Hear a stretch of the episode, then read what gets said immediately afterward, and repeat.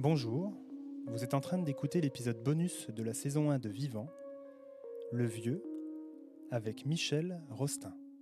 Vivant, ce sont toutes les trois semaines des conversations ordinaires mais inspirantes, singulières et rassurantes pour éveiller votre conscience. Mes invités ont accepté de partager leur histoire et avec eux vous découvrirez que parler de la mort, c'est avant tout parler de la vie. Je suis Teddy Brodelet, fondateur de tranquillité.fr. Bienvenue dans Vivant. Bonjour et bienvenue pour cet épisode bonus de Vivant. Mon invité a eu mille vies, professeur, chercheur, metteur en scène d'opéra, écrivain et prix concours pour son livre Le Fils. J'ai eu le plaisir de partager un moment avec Michel Rostin. À l'occasion de la sortie de son dernier roman, Le Vieux, aux éditions Calman Lévy, Michel Rostin nous fait le cadeau de la lecture de quelques pages de son livre en exclusivité pour Vivant. Installez-vous confortablement, car c'est un épisode hors du temps que vous allez découvrir. Je ne vous en dis pas plus, et je laisse la lecture à monsieur Michel Rostin. Au moment où nous en sommes dans le roman, Mireille et Jean-Michel ont tout finalisé, comme on dit, pour les démarches administratives, les dossiers médicaux, les papiers d'identité, les fournisseurs, les virements bancaires, etc. Les voilà qui s'apprêtent à partir en direction de la capitale régionale où on va les assister légalement pour leur suicide. Depuis que ce rendez-vous est fixé, leur calendrier intime a pris de nouvelles couleurs, étonnamment sereines.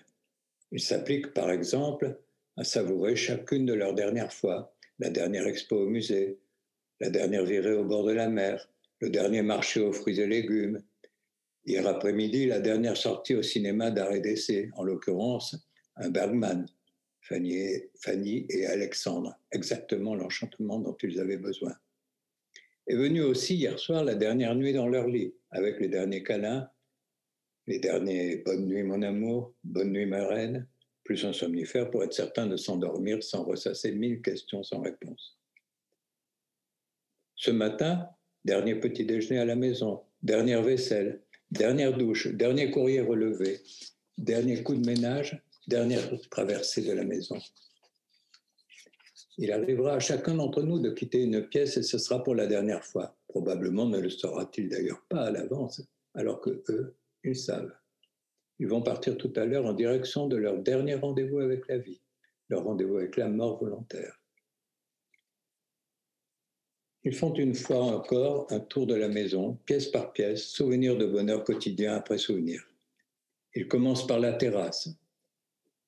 Leurs mains sont posées côte à côte sur la balustrade. Ils ne se regardent pas, pas besoin. Tendresse tranquille, bien plus qu'ils n'avaient craint.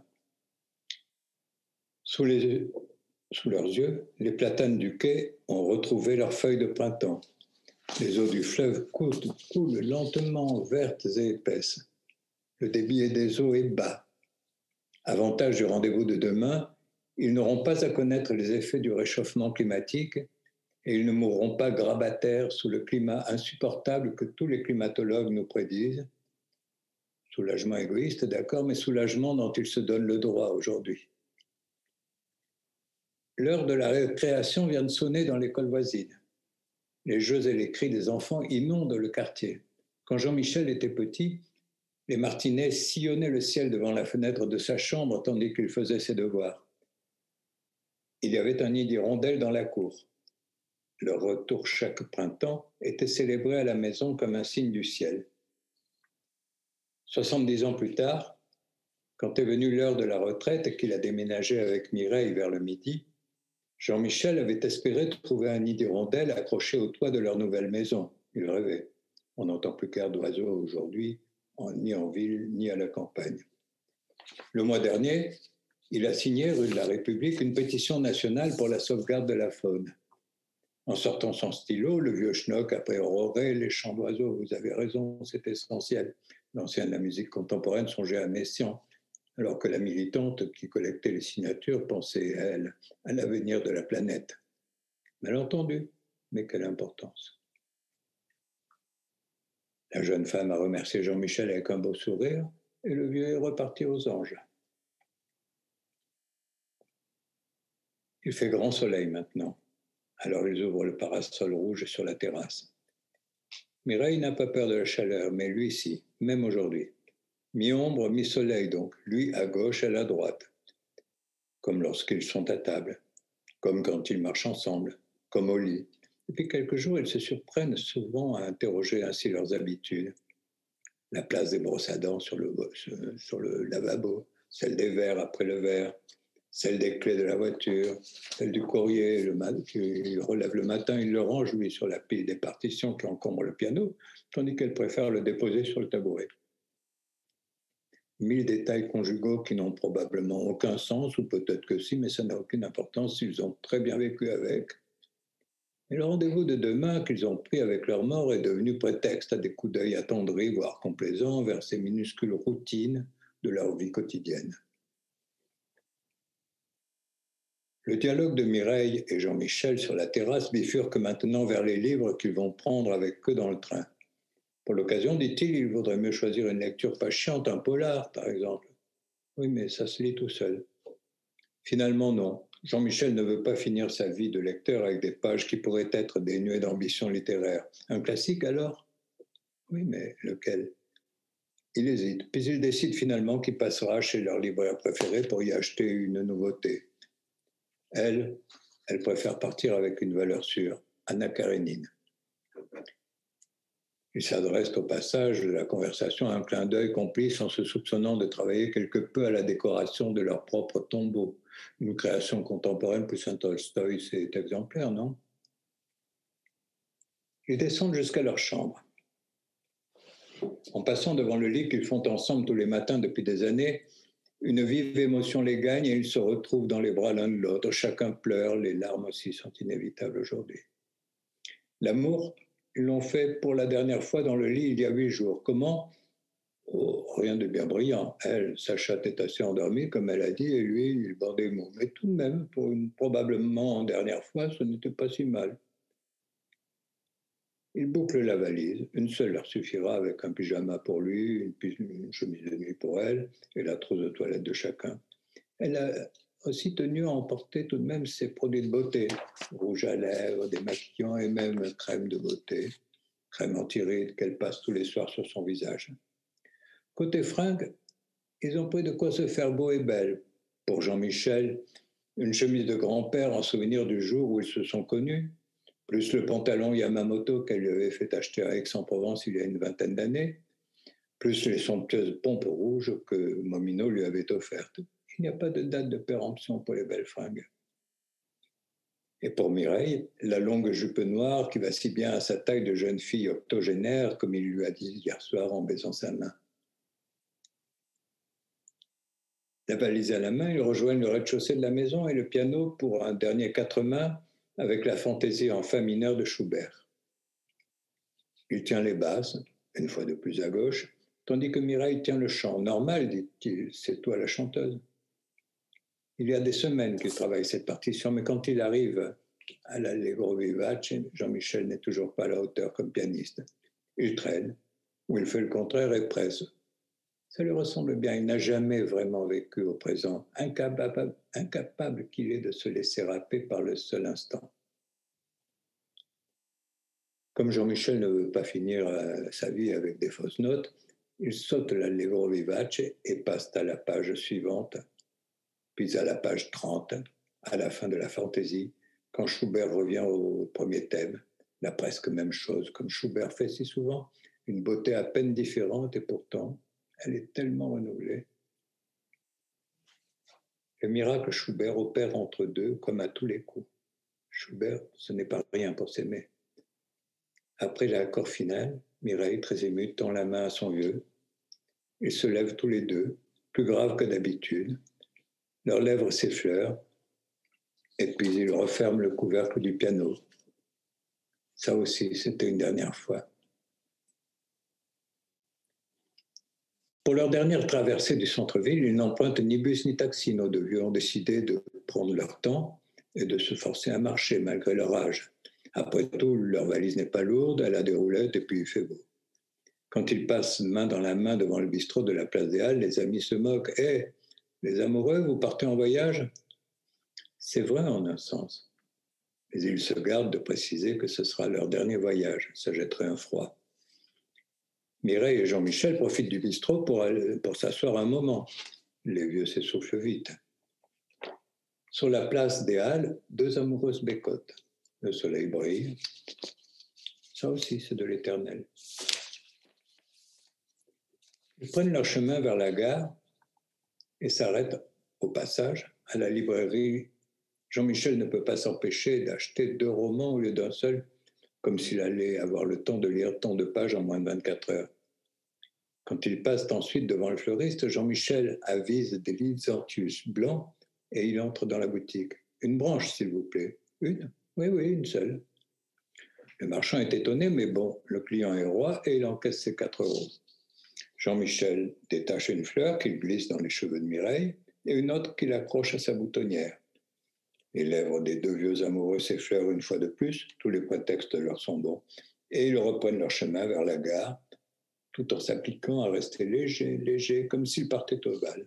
Du panache, que chacun de leurs derniers actes est du panache aujourd'hui, c'est la moindre des choses. D'habitude, ils réservent des places face à face pour leur voyage en TGV. Pour l'occasion, ils ont choisi d'être assis côte à côte. Ce sera mieux pour se tenir par la main. Ils soulèvent la coudoir et se serrent l'un contre l'autre. Comme pour plus de sérénité, ils ont avalé chacun un comprimé entier de l'exomile ce matin, ils s'endorment à peine le train parti. Tant pis pour les lectures. Trois heures de train plus tard, ils posent leurs valises à l'hôtel. Pour leur dernière nuit, ils ont choisi un 4 étoiles du centre-ville. Il faut ce qu'il faut. Leur belle mort va leur coûter cher et alors? Le soir, pareil. Ils dînent dans un restaurant de luxe avec moquette épaisse et terrasse les pieds dans l'eau. Au menu, tourneau d'eau Rossini pour elle, coquille Saint-Jacques pour lui. Et pour finir, deux vacherins glacés. La nuit est tombée. La température est douce. Pas de pluie, pas de vent. Ils marchent main dans la main le long de la mer. Mireille règle son pas sur celui de son vieux. Il avance beaucoup moins vite qu'elle maintenant. Trois ans d'écart au fil de la vieillesse, ça devient une différence d'âge considérable.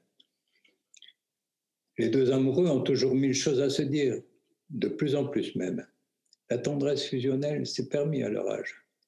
Ce soir, et bien qu'ils se soient promis de ne pas céder à la nostalgie, mille détails de leur vie passée les assaillent. Leur reviennent mille souvenirs et ils sont tous bourrés de sentiments surgonflés. Ils ont le droit d'être nunuches ce soir.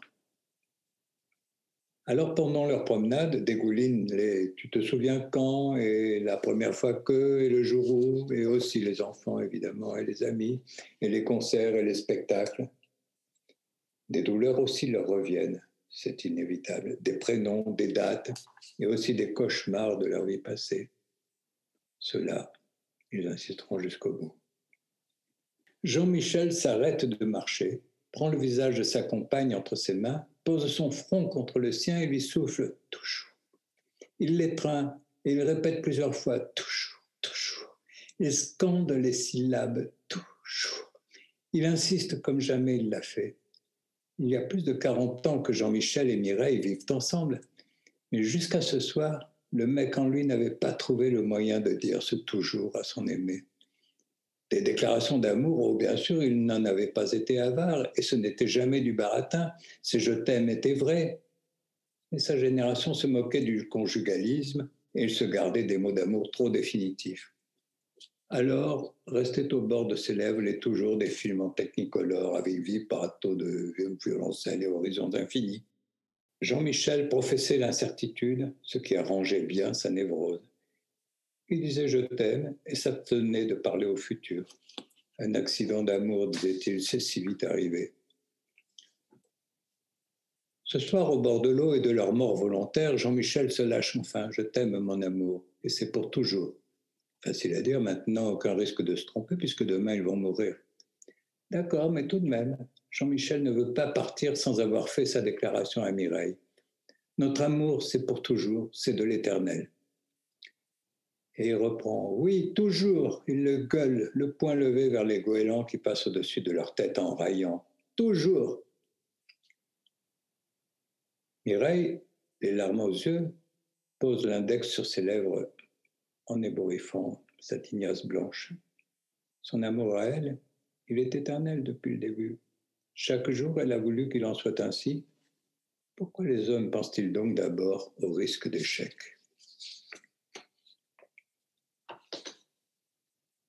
Le lendemain, Madame Ténier vient les trouver dans leur chambre du Grand Hôtel. Si on demandait à Jean-Michel et à Mireille pourquoi ils signent ainsi sans même les lire les documents qu'elle leur tend, ils diraient que c'est parce qu'à présent tout est évident. Si on insistait en disant qu'on ne comprend pas ce qu'ils veulent dire, ils parleraient aussi d'amour. C'est cela qui les porte, l'amour toujours. Et puis ils retourneraient à leur signature. Je sous-signais Mireille, je sous-signais Jean-Michel, certifie que. Madame Ténier leur demande en fait d'attester qu'ils ont connaissance des risques encourus lors de l'absorption de produits voulus pour mourir, ce document devant protéger l'association contre toute poursuite. Il date et ratifie, pas de parano. Bien sûr que mourir aujourd'hui, c'est leur choix, sinon ils ne seraient pas là. Madame Ténier tient aussi à leur rappeler qu'ils pourront renoncer jusqu'au dernier moment, mais ils pressent le mouvement. Ils en ont marre. Vite qu'on parte vers le pavillon de banlieue où les attend le pain total final. Entre eux, ils l'ont surnommé la potion magique. Avant de quitter l'hôtel, Mireille se met un dernier coup de rouge sur les lèvres. Elle mouille aussi ses mains pour les passer dans les cheveux de Jean-Michel et les faire boucler. Il n'y a pas de raison de se négliger, tendresse, élégance et maîtrise de soi jusqu'au bout. Arrivés au rez-de-chaussée, ils abandonnent leur dernière valise à la consigne, règlent la note à la réception et sortent sur le perron. Il fait grand soleil. Jean-Michel fait soudain à queue et dit qu'il aimerait, après tout, bien prendre encore un moment pour le dernier, un dernier tour autour de l'eau. Mais non, Madame Ténier bouscule le mouvement. Il faut partir, c'est l'heure. Elle appelle donc une des voitures qui attendent les clients à la station. Dans le taxi, Mireille et Jean-Michel tentent de plaisanter en repérant emphatiquement au passage leur euh, dernière DER, comme ils disent. La dernière grande surface, la dernière banque, le dernier bureau de tabac, le dernier magasin de fringues, le dernier panneau avant, le, dernier autoroute. Ça les fait rire même, nerveusement, mais, mais rire de soi, rire du monde, euh, toujours rire, ça fait partie de leur programme. Rire même si c'est volontariste. Ces trois passagers sont bizarres, pense le chauffeur de taxi. Pour colmater les trous, ces rires un peu faux et les silences pesants, il connecte son autoradio à une station musicale du coin. Un rappeur enragé inonde alors la voiture de sa véhémence. Et tant pis pour les deux vieux classicos qui auraient assurément préféré du Mozart ou du Bach pour les accompagner vers leur destination finale. Lorsque Mireille et Jean-Michel avaient appris que la loi exigeait qu'un témoin soit présent au moment de chaque suicide assisté, c'était d'abord récrié que leur mort ne concernait que leur couple. on leur avait fait valoir que ce protocole était destiné à empêcher les abus. Bon, d'accord, mais, mais à quel témoin pourrait-il faire appel? Sorti d'il ne savait lui-même quel chapeau, Jean-Michel avait alors prononcé le nom de Daniel. Pourquoi Daniel s'était étonné Mireille? Parce qu'elle a été témoin du suicide de Simon. Étrange argument, même aux yeux de Jean-Michel, mais tant de choses semblent étranges depuis qu'ils préparent leur suicide. Il avait donc tenté de joindre Daniel, mais cette dernière n'était plus salariée du Grand Théâtre depuis longtemps. Il avait alors laissé un message à Camille. Peut-être pourrait-elle le renseigner. Camille lui avait répondu par un texto laconique. Daniel Elle est maintenant dans un EHPAD, la pauvre. Et toi Tu vas bien? Je t'embrasse. Le contact avec Camille s'était très distendu. Jean-Michel en était un peu blessé, comme si Camille lui devait encore des dialogues. Et puis il avait renoncé. Renoncé à quoi? Pas à l'aimer. Cela il ne pourrait pas, mais il s'était résigné à ne plus rêver d'amour en retour. Lui, il n'est plus qu'un vieillard bientôt éteint, tandis qu'il l'imagine toujours aussi belle et rayonnante sur les scènes de théâtre et dans la vie. Il n'avait donc même pas répondu à son texto. Il faut savoir s'éclipser. Jean-Michel n'avait pas non plus cherché à joindre Daniel. L'EHPAD, ça lui fait toujours peur. À qui d'autre adresser alors cette impossible demande de présence à vos côtés au moment où vous allez vous suicider? Qui trouver d'assez fort et d'assez aimant pour vous aider à mourir sans manières embarrassantes ni larmes pesantes. Mireille et Jean-Michel s'étaient finalement tournés vers leurs frères respectifs, des proches même s'ils sont assez éloignés dans la vie quotidienne. Comme prévisible, pareil demande d'assistance avait provoqué des conversations très difficiles, résistance, pleurs, dialogue, crispés. Pas d'accord. Je ne veux pas que tu meurs. Ce serait comme si j'approuvais que tu te suicides. Tu te rends compte de ce que tu me demandes? Après ça, je vais traîner toute ma vie l'image de ton suicide en direct. Et puis d'abord, je craquerai à cette vue. Peut-être même que je m'évanouirai. Jean-Michel avait supplié son frère, je comprends ce que tu dis, mais je te demande quand même de m'aider. Il ne s'agit pas d'approuver mon suicide, il n'est pas possible de te demander ça, mais il n'empêche. Tu es l'une des rares personnes à la bonne place qui puisse tenir ce rôle de témoin. Mireille avait fait pareillement appel à son propre frère, avec en plus de la tendresse et des caresses dans la voix. Fais comme on était petit, j'en ai besoin. J'ai besoin de ta complicité. Comment les deux frères auraient-ils pu résister? À la fin, ils avaient accepté et tout, et tout le monde s'était donné rendez-vous aujourd'hui devant le pavillon où Mireille et Jean-Michel vont se suicider. Les vrais adieux, ils se les sont faits tous les quatre la semaine dernière avec beaucoup de larmes et de tendresse, mais avec moins de pression qu'ils n'auraient risqué d'y en avoir s'il avait fallu encore se parler et s'embrasser ce matin pour la dernière fois. Dans la chambre finale, Mireille et Jean-Michel n'ont pas voulu des lits jumeaux qu'on leur avait proposés, ni d'un lit à deux places. Mireille était plutôt pour, mais lui, il ne tenait pas à mourir inconfortablement sur des oreillers inconnus et un matelas incertain. Ils ont donc opté pour deux fauteuils côte à côte et inclinables à volonté. Dans la mise en scène qu'ils ont prévue, ils ne chercheront pas à être vrais, comme on dit, pas vrais avec tripes sur la table et sentiments grandiloquents. S'ils ont bafouillé lors de leur premier rendez-vous avec un médecin, c'est parce qu'ils avaient naïvement voulu rester vrais, justement. Aujourd'hui, Mireille et Jean-Michel sont toujours pleins d'angoisse et de discordances intérieures, mais pour ne pas s'enferrer dans le pathos du vrai ou de leur propre contradiction, ils ont décidé de se servir du théâtre. Sur scène, l'acteur fait semblant de mourir. Ici, ils vont faire semblant de faire semblant, comme dit Marivaux. Ils vont faire semblant de faire semblant de mourir. Ils vont avaler la potion magique qu'on leur tendra, et quand mourront les artistes qu'ils sont toujours, ce sera presque encore du théâtre. Sauf qu'ils mourront vraiment. Jean-Michel et Mireille se racontent cette histoire. Après tout, quand ils entraient en scène, il leur fallait déjà se raconter des histoires insensées. Leur mise en scène a aussi prévu que leurs deux frères se mettraient au fond de la chambre, derrière les fauteuils, un peu comme des figurants. Pardon, pardon nos frères, ne nous en veuillez pas, c'est juste pour la netteté de l'image. Et Madame Ténier, où la placer Pendant qu'ils préparaient le script de cet invraisemblable spectacle, Mireille et Jean-Michel s'étaient dit un moment qu'elle ne serait présente là qu'en tant qu'administratrice de production, reléguée dans un coin de la salle. Mais non, ça ne pouvait pas marcher. Madame Ténier doit jouer un rôle important à ce moment-là ce sera à elle de prendre les vers de Pantoverbital et de poser l'ultime question voulez-vous toujours vous donner la mort? Pareil rôle n'a rien de subalterne. Alors, sur leur feuille de salle imaginaire, Mireille et Jean-Michel ont inscrit Madame Ténier comme euh, maîtresse de cérémonie. Même quand on va mourir, il y a besoin de musique, disait un des ultimes textos que Simon avait adressé à Camille.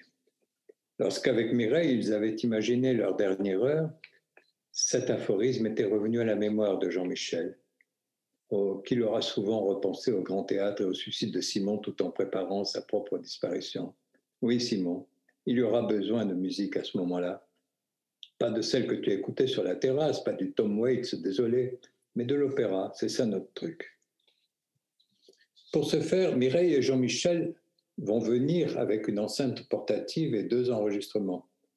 Le premier est un extrait de La flûte enchantée avec le duo Papageno-Pamina, un hymne à l'allure simplette, mais à cette Mireille et Jean-Michel se moquent bien d'avoir l'air naïf et cucu. L'important pour eux, au moment où doit résonner leur dernier et à la fin de leur vie, c'est Mozart, son évidence et sa justesse. Le second duo qu'ils ont choisi est extrait de l'ultime scène du couronnement de Popée de Monteverdi, un entrelac de voix déchirante beauté. Sur cette partition, ils ont repéré, comme pour un ballet, la mesure 47, celle où ils vont prendre en main le verre de pentobarbital qui leur permettra de mourir. Ils partiront en musique avec les deux voix qui chanteront enlacées comme leurs deux mains Oui mon cœur, oui mon cœur, oui mon amour, oui ma vie. Six mesures plus loin, juste avant la reprise de l'adagio, d'un même geste, d'un même élan, d'une même musique, chacun des deux avalera son verre de potion tout en murmurant les paroles de l'opéra en même temps que les deux voix qui s'étreignent. 30 secondes. Sublime 30 secondes de vie encore, sublime musique. La ritournelle de leur vie continuera sur cet élan. Mireille murmurera encore quelques paroles avec Monteverdi. Je suis tienne. Et lui aussi murmurera les paroles, tandis que le produit létal envahira leur corps. Je suis tien. Calme. Ils seront de plus en plus calmes, et puis ils basculeront sur le dossier de leur fauteuil. La soprane et le contre-ténor de l'enregistrement poursuivront. Enfin je te sers contre moi, enfin je t'enlace. Mais non, ils ne s'enlaceront pas, déjà ils dormiront, leurs muscles se paralyseront, ils sembleront encore l'un et l'autre respirer, puis ils ne sembleront plus, leur cerveau ne sera plus irrigué, et Monteverdi poursuivra seul le duo d'amour je ne souffre plus, je ne meurs plus. Leurs mains ne se sont pas lâchées. Sublime. Jean-Michel et Mireille veulent que ce dernier moment soit sublime. Dans leur script, ils ont même sous-titré cette scène d'une phrase de Spinoza Nous ne sommes pas immortels, mais nous sommes éternels. Rien que ça. Il ne leur reste plus maintenant qu'à réaliser leur scénario jusqu'au bout. Quand Madame Ténier les introduit dans la pièce, Jean-Michel psalmodie comme prévu le poème que Simon avait laissé sur le portable de Camille. Voilà encore un souvenir qu'il a rapporté du grand théâtre. Et c'est la meilleure intro qu'il ait trouvée. Pas de pathos, pas de regret, pas de désespoir, pas de rage, pas de souffrance, ce n'est pas une défaite. Pas de pathos, dans de pareils moments, il faut s'appliquer pour ne pas s'y engluer. D'un coup de télécommande, Jean-Michel met en route l'enceinte nomade qu'ils ont posée par terre au pied des fauteuils qui les attendent. Deux mesures d'orchestre s'élèvent, puis Pamina chante Tout homme qui s'est aimé possède un cœur sensible.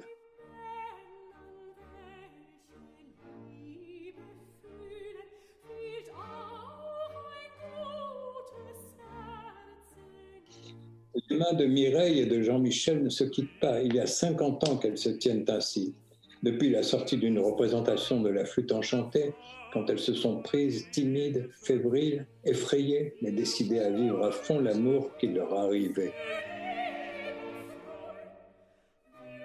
Aujourd'hui, c'est pareil. L'homme par la femme et la femme par l'homme accèdent à la divinité, continue le chant. Attention, grandiloquence, un peu comme on dirait attention verglas le vieux et sa vieille ont effectivement des airs affreusement sentimentaux et mystiques au moment de mourir, mais comment le leur reprocher?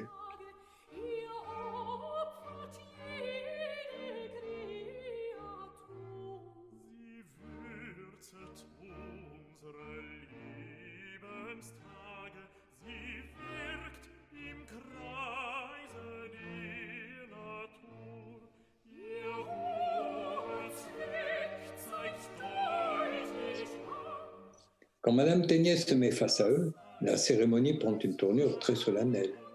Elle en a même un sourire gêné. Et Jean-Michel la rassure. Ne vous excusez pas, au contraire, pour un peu on se croirait devant Monsieur le maire le jour où on s'est marié. C'est exactement ça aujourd'hui, comme s'ils se mariaient une seconde fois. Leurs deux mains se serrent et quand Madame Ténier leur pose l'ultime question, leur choix de mourir est-il irrévocable? L'heure de oui résonne presque joyeusement et le couple se regarde en amoureux en répétant comme il chanterait un Alléluia Oui, encore oui et oui et oui toujours.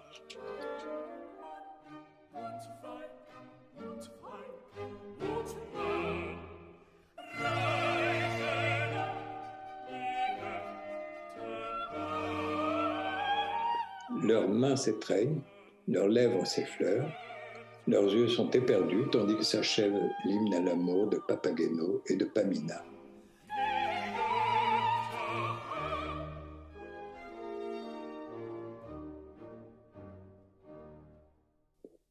Avant d'aller s'asseoir pour y mourir comme prévu, lui dans le fauteuil de gauche, elle à droite, ils se mettent debout face à face pour une dernière improvisation, sans parole ni geste, celle-là, le souffle partagé, ce sera un total unisson de regard et de respiration. Ils veulent encore faire une dernière fois du théâtre comme ils ont tant aimé le pratiquer au cours de leur carrière. Jean-Michel et Mireille ont décidé de finir leur vie avec ce jeu sans parole qui demande confiance et abandon. C'est un jeu de fou, avait commenté Camille à propos de ce genre d'exercice entre télépathie, ondes et vibrations. Mais c'est cela qu'ils veulent à cet instant, un truc aussi fou que la situation. C'est parti. En silence, les yeux dans les yeux, ils semblent ne rien se dire, mais ils se parlent en fait, plus que jamais. Ils ne font pas de gestes et pourtant ils avancent d'un même pas dans ce monde que crée leur impro. Leurs mains se sont lâchées, mais pas leurs âmes. Leurs regards et leur souffle voyagent l'un dans l'autre. Les voilà partis sous le ciel bleu du midi où ils ont conçu leur fils, et puis vers la mer d'Iroise à Ploaré où il est enterré, et encore sur les flancs d'un volcan islandais où l'air est vif, la lumière pure et la nature terrible. Une bourrasque de nos rois passe dans leur théâtre imaginaire. Le vieux croit reconnaître là les parfums de la terrasse où apparaissaient les dieux de Daniel, tandis que Mireille appellerait plutôt cela jasmin, le jasmin dont elle s'était enivrée à Cordoue voici des années. Ils planent tous les deux. À cette heure dernière, ne leur reviennent plus que des souvenirs d'amour et ne les effleure pas un instant la pensée de la prochaine mort. Mais tout à coup, le réel débarque. La mise en scène qu'ils avaient minutieusement préparée dérape. Amour ou panique, les deux probablement, la vie traverse leur théâtre. De leurs yeux qui se dévoraient en miroir jaillissent des larmes irrésistibles et c'est la pagaille. Pas moyen de, de pleurer en miroir. Leur improvisation a beau tenter de tenir le coup, la vague de pathos est trop forte. Elle les submerge et leurs quatre mains se rejoignent pour s'étreindre. C'est le désordre, tout fout le camp. Ils passent à travers leur miroir et tombent dans les bras. Fin de l'improvisation. Jean-Michel tente alors un ultime geste pour ne pas flancher. Vite, continuez. Vite, après Mozart, Monteverdi. D'un clic sur la zapette qu'il a dans la poche, il remet en route l'enceinte nomade et lance le dernier duo du couronnement de Popée.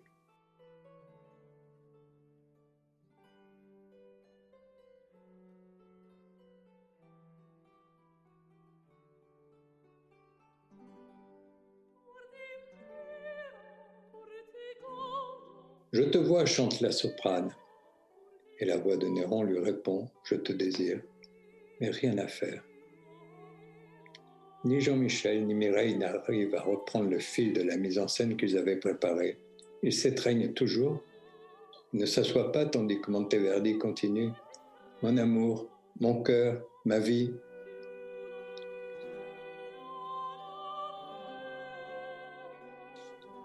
À cet endroit de la partition, leur scénario avait aussi prévu qu'ils s'endormiraient, que leurs muscles se paralyseraient et qu'ils mourraient bientôt.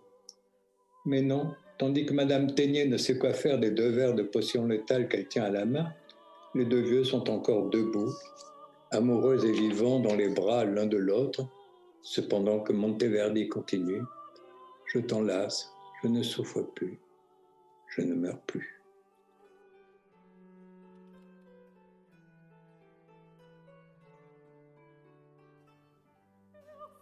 Voilà, ainsi s'achève la saison 1 de Vivant. Un grand merci à Michel Rostin pour avoir accepté de participer et de m'avoir proposé ce format d'épisode et fait le cadeau de ce temps de lecture.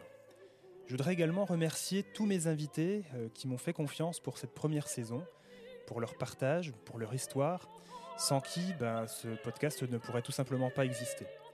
Je voudrais également vous remercier, vous qui écoutez Vivant. Euh, vous êtes de plus en plus nombreux à me rejoindre et à être fidèles que vous soyez de France ou d'ailleurs. Donc vraiment, vraiment, un grand merci. En attendant l'arrivée de la saison 2, le 9 septembre prochain, voici quelques devoirs pour cet été. Si ce n'est pas déjà fait, je vous invite à laisser un avis 5 étoiles sur Apple Podcast. Ça aide beaucoup Vivant à se faire connaître et ça m'encourage à continuer le podcast. Je vous invite également à vous abonner à la page Facebook et Instagram de Vivant sur le compte tranquillité.fr. Vous pouvez également me suivre sur ma page LinkedIn, donc à mon nom, Teddy Bredelet. Vous pouvez également me contacter pour me faire part de vos suggestions, remarques ou tout simplement pour échanger avec moi par mail à l'adresse teddy.tranquillité.fr. Je vous souhaite un très bel été, beaucoup de bonheur et surtout, prenez soin de vous.